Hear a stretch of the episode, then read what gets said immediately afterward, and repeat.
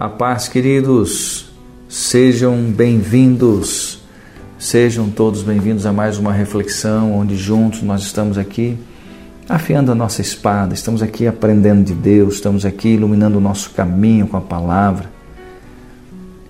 E que esta palavra possa ser ministrada ao mais íntimo do teu coração, possa visitar os porões mais profundos da tua alma, da tua existência e regar todos os jardins ali guardados e que tenha vida aquilo que está morto pelo poder da palavra. Eu quero te convidar a nós olharmos dois textos da palavra. Salmo 103, de 1 a 5 e depois só o verso 10. Mas se na sua casa, leia todo o Salmo 103. Olha o que diz aqui: Bendize, ó minha alma, ao Senhor, e tudo o que há em mim, bendiga o seu santo nome. Bendize, ó minha alma, ao Senhor, e não te esqueças de nenhum dos seus benefícios.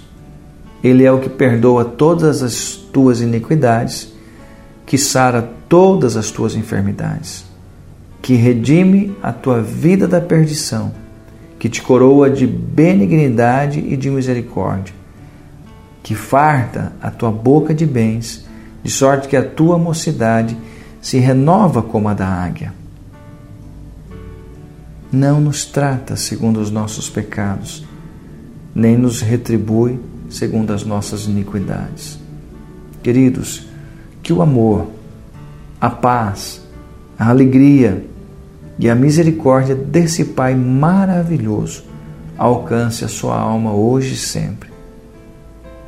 Nós precisamos nos lembrar que o salário do pecado é a morte, porém, o dom gratuito de Deus que está em Cristo Jesus é a vida eterna.